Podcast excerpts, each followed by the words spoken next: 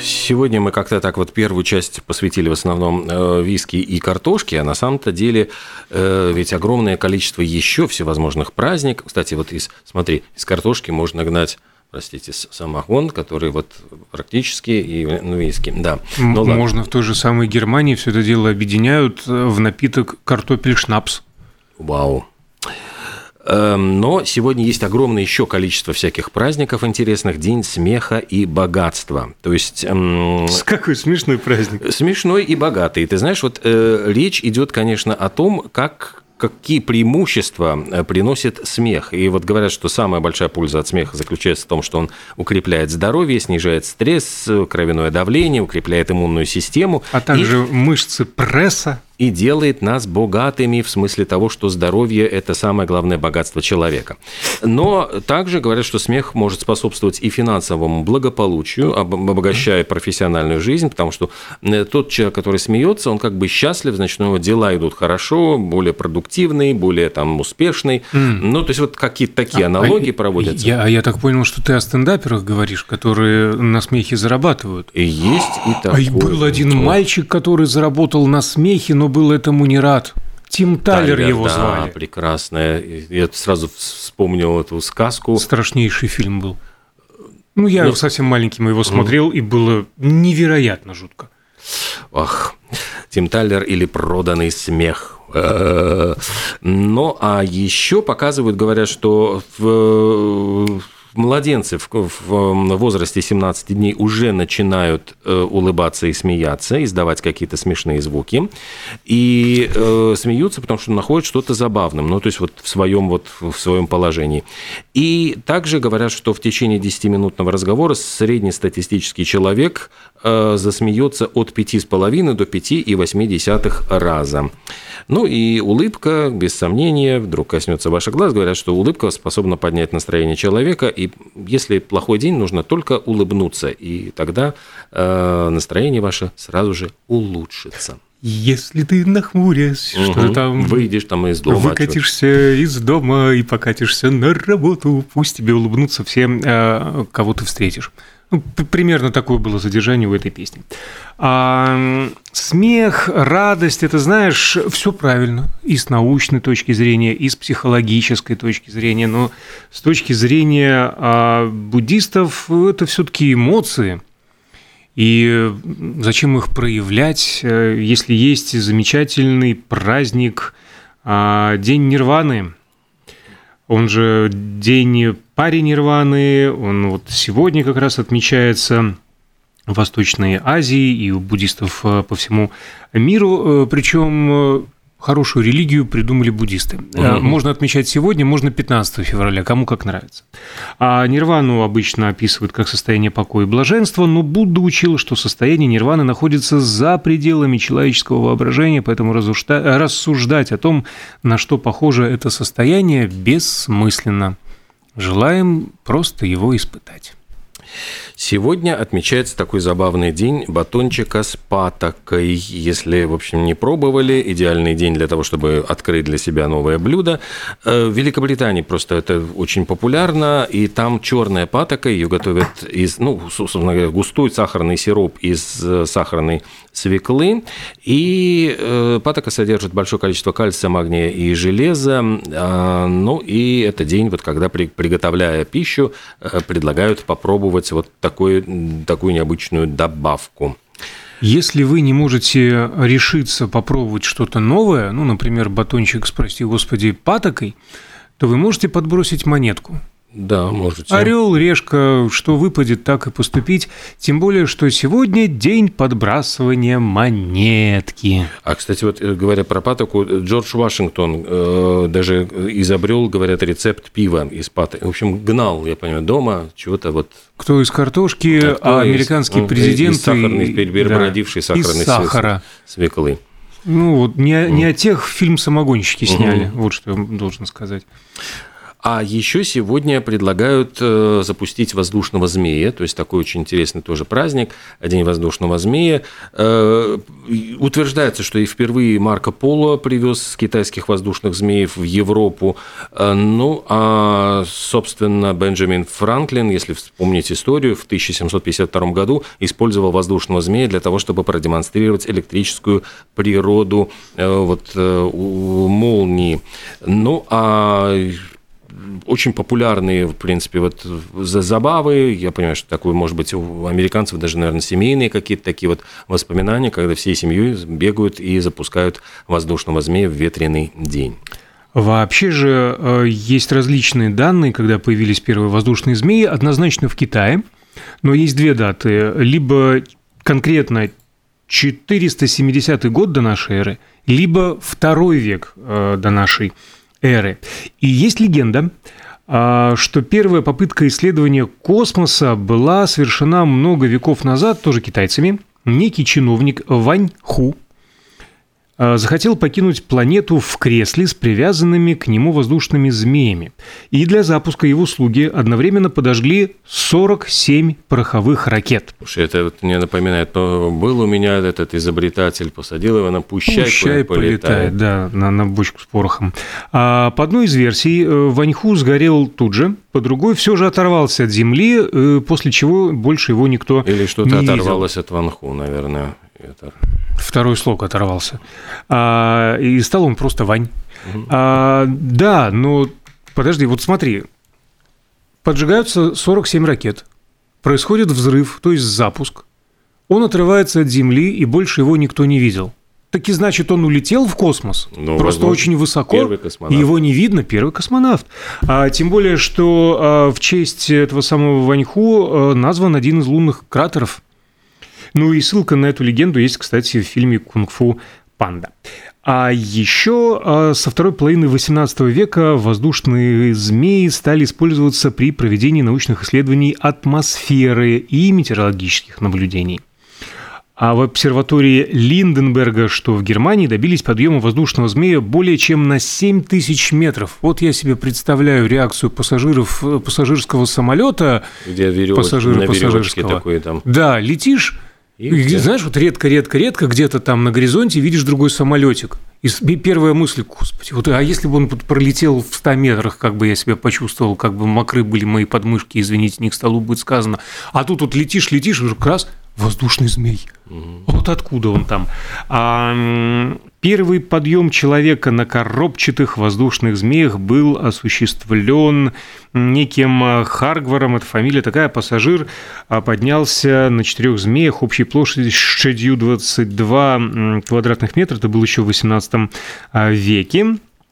Э, во время русско-японской войны 1904-1905 годов в русской армии были специальные змейковые подразделения, э, которые взлетали и сбрасывали оттуда бомбочки. А во время Первой мировой для разведки позиций врага применяли воздушный змей э, для подъема на высоту наблюдателей, корректировщиков артиллерийского огня. При этом, ну тоже, ну стрёмно, а при сильном, но равномерном, э, равномерном ветре наблюдатель поднимался в корзине на высоту до 800 метров. А, ну, сейчас, конечно же, вид спорта, связанный с воздушными змеями, это кайтинг, весьма популярен, в том числе в Латвии. Он в Лепы, как э, в районе фортов, э, разрезают воды Балтийского моря. Длина самого длинного змея 1034,5 метра, ну это зафиксированный в современности. Скорость э, самая быстрая зафиксирована 193 км в час, и однажды змей пролетел 180 часов подряд. То есть как поднялся, так и не падал оттуда. Ну и, наконец, некий японский производитель воздушных змеев э, в качестве э, рекламы своих услуг – однажды запустил 11 284 воздушных змея на одной веревочке. Наибольшее количество из зарегистрированных на сегодня. Ну и еще раз повторю, прекрасный повод для того, чтобы, может быть, попробовать запустить змея в честь этого праздника. Ну или сходить в оперу, потому что сегодня тоже отмечается День оперы, и здесь тоже удивительная долгая история, ведь сначала оперы состояли не только из арий, но и из диалогов, то есть это были такие музыкальные спектакли. Однако в Венецианском оперном театре где-то в 1637 году э, состоялась первая вот опера в том виде, в котором мы себе ее и представляем э, сегодня. Правда, был... Вообще интересно же, что когда-то кому-то пришло в голову э, в театре не разговаривать, а, а петь. И мы такие вот «Сегодня день любителей картофеля». Ха-ха-ха-ха. Покушай, Спасибо, поел. Ну и там дальше. Кто съел мою морковь. Но поразительно, ведь эм, мы все ругаемся на то, что опера становится более какой-то театрализованной. То есть вот требует, ругаемся. Требует, нет, ну требует же, раньше выходила, там, не знаю, Джульетта в каком-нибудь уже там преклонном возрасте, оперная певица, и это все была какая-то условность. Сейчас вот подавай вот обязательно, чтобы была какая-нибудь, не знаю, там, не трепка, ну, красавица а. с, лиц, с лица писанное. А я думал, ты наоборот, все... что раз арию Джульетты исполняешь, будь добра, не старше 14 годков. Ну, примерно, вот нет, ну, требования становятся все более и более реалистичными. Там в этих операх смотришь, э, и певцы поют и лежа, и подвешенными там к потолку, то есть там, в принципе, вот какие-то театрализованные действия. Ну и раньше было оперным певцам не сладко. Э, в XVIII веке им просто э, стоять на сцене было нельзя, они должны были исполнять арии в третьей балетной позиции. То есть вот все эти ноги скрещенные, то есть там еще вот удержи равновесие и еще и пой при этом. То есть это достаточно было э, ну, сложно, и слава богу, от этого отказались. Но, тем не менее, вот с операми любовь зрителей э, бывает просто невероятной. И, по-моему, в книге рекордов Гиннесса аплодисменты, которыми, ну, естественно, Пласидо Доминго, кто же еще спел Отелло, и Час 20 минут аплодисменты продолжались после его исполнения.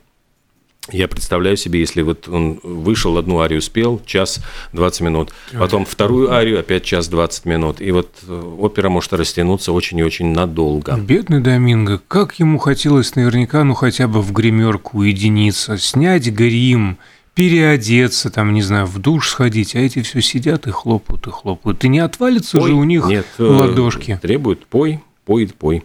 Э, само э, название либр... Э, опера означает в переводе с итальянского произведение, текст либретто означает маленькая книга. Ну и да, были оперы вот благородные, серьезные, комедийные оперы, буффа, оперетты, легкие оперы, полуоперы, которые вот как раз сочетали диалоги с, с, с пением, и все это происходило в виде маскарада. Ну и э, любопытный факт, именно опера, можно сказать, стала косвенной причиной смерти римского Корсакова, который, узнав о запрете своей оперы «Золотой петушок», умер от инфаркта. Э, вот, ну и если у вас еще, Помните, наверняка, каким он парнем, парнем был. был. Кстати, про парней. Сегодня в Соединенных Штатах день бойскаутов.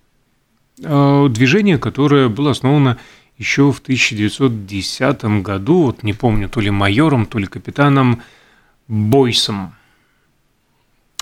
Бойся своих желаний. Э, сегодня э, еще день славянской культуры. Э, история, история вот говорит, день называют Франц, день Франца Прешарена, который родился 1800 году стал известен своими сонетами и написал поэму «Здравница», которая является седьмой строфой славянского национального гимна. Ну и вот после окончания Второй мировой войны этот день начали провозглашать как культурный праздник, день его рождения. А со временем он стал государственным праздником, и теперь, по-моему, даже выходной день, вот с 91 года, словенцы на работу в этот день не ходят. Хочется а, ощутить себя тоже сегодня славянцем. Зафиксирована в истории конкретная дата, это 8 февраля 1816 года, событие произошло 207 лет назад. С этого дня полицейские используют иногда в своих операциях собак.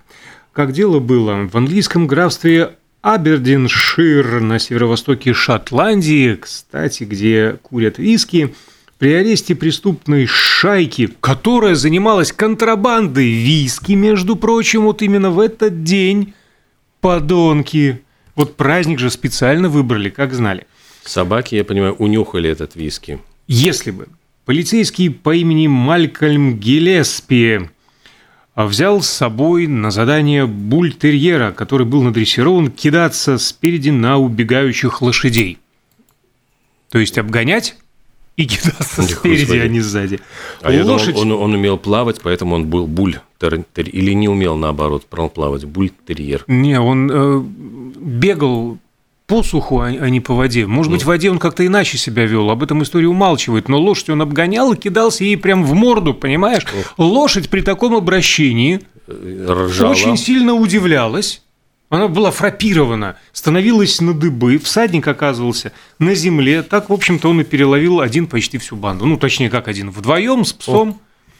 Ну и с тех пор э, собак стали брать на работу в полицию и в Германии, и во Франции, и в России, и в других странах. Но а конкретно в Великобритании после этого случая, чуть позже, во второй половине э, XIX века, для борьбы с преступниками специальную собаку, служебную породу э, служебных собак вывели бульмастив, которая отличалась э, от э, других э, ранее известных свирепым характером. А в Германии, э, в свою очередь, в основном используют до сих пор доберманов. В 2005 году выбирали самую сексуальную женщину. И самое поразительное, что, значит, ну вот по версии британского журнала, конечно, э, Good Housekeeping э, признали самый-самый-самый э, Кайли Минок. Good housekeeping – там скорее что-то, ну, вкусы домохозяек должны были Да, учитываться. ну, очевидно. И Шаде была номером 4 м, в категории старше 40 лет. Мадонна заняла седьмое место, Джерри Холл восьмое, а Шерон Осборн заняла почетное третье место в категории старше 50 лет. А, Шерон Осборн. Шерон. Э, Да, не- ну, то есть супружница. Да, да, Не да. дочка. Ну, замечательная дама. Мы сколько раз уже отмечали ее вклад в жизнь и творчество Озика. Э, Кстати, про, про различные топы можно перехватить? Да, да, да, Да, пожалуйста. а, как раз-таки Великобритания, и именно в этот день, когда был опубликован топ от самых привлекательных дамочек, э, но чуть раньше, в 92 году, а, проект Right Said Fred э, одновременно поднялся I'm на первый исключительно справедливое замечание с композицией I'm Too Sexy. Да, а если говорить про судиться, судиться, судиться, по-моему, в 2014-м Аксель Роуз пытался, значит, через м, высший суд Лос-Анджелеса э, подал иск в мошенничестве на э, компьютерную игру Guitar Hero 3, по-моему, значит, именно потому, что м, якобы, значит, при лицензировании песни Welcome to the Jungle э, якобы эта компания, разработчик, обещала ему не использовать в этой игре изображение слэша. Но он тогда, я помню, поругался с ним, Да. только чтоб его не было вот в этом... э, А те, а те вот все-таки вот его использовали. Нормально? Это, между прочим, игра называется Guitar Hero, не там Герой Вокал- топора. вокал Axl. Hero, да. Вокал Hero. Чтобы А- он без слэша делал. Ну, и в в результате судья так вот, ты знаешь, вот тебе нужно стать срочно судьей высшего суда Лос-Анджелеса, вот Чарльз Палмер Я в так, основном адвокатом. так и рассудил, он говорит, иди-ка ты, Аксель, отсюда, Пой не, дальше. солон, не солоно хлебавший. да. Давай это Welcome to the Jungle. Эксел.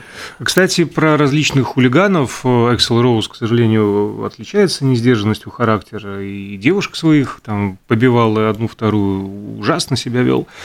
Э, Ужасно себя вели ребята из группы Oasis, особенно в разгар своей славы, вот когда там брит-поп стал популярен, это какие-то Это, можно 94-й, например, год, Прямо начало самой их карьеры, можно и сказать. поехали они, э, как поехали, По- пошли. Они пошли, потому что на пароме э, до Голландии из родного Лондона отправились в Голландию на пароме, будучи э, изрядно на веселе. Лайм Галахер, по крайней мере, момента посадки не помнил. Дальше их сгубил коктейль шампанского и виски. На борту находились также футбольные болельщики. Тут, в общем-то, и встретились два одиночества, что рокеры, что э, болельщики. Понеслась. И понеслась. В общем, не было у них гастролей в Голландии. Э, Депортировали. Их в порту развернули, сказали домой, срочно. Еще э, посадили на гаутвахту на пароме и говорят, позор, позор.